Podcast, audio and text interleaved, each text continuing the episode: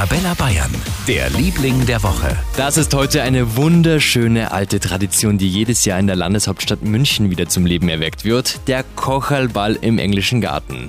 Früher haben am Sonntagmorgen die Bediensteten getanzt, weil die sonst wegen der Arbeit eben keine Zeit hatten. Und heute stehen Tausende auch extra früh auf, ziehen Dirndl und Lederhosen an und tanzen eben mit. Ursula Seebeck-Forster organisiert den Kocherlball. Wenn man so am Morgen kommt, alle wunderschön in der Tracht gekleidet und wenn es dann in der Früh noch so ein bisschen dämmerig ist und überall auf den Tischen die Kerzen aufgestellt sind und dann geht allmählich die Sonne auf und dann wird der Tanz eröffnet, so etwas ist unvergleichlich schön. Bier und Brotzeit gibt's natürlich auch. Morgen früh von 6 bis 10 wird getanzt, Polka, Landler genau wie früher. Jedes Jahr ein Riesenfest in der Früh. Wunderbar.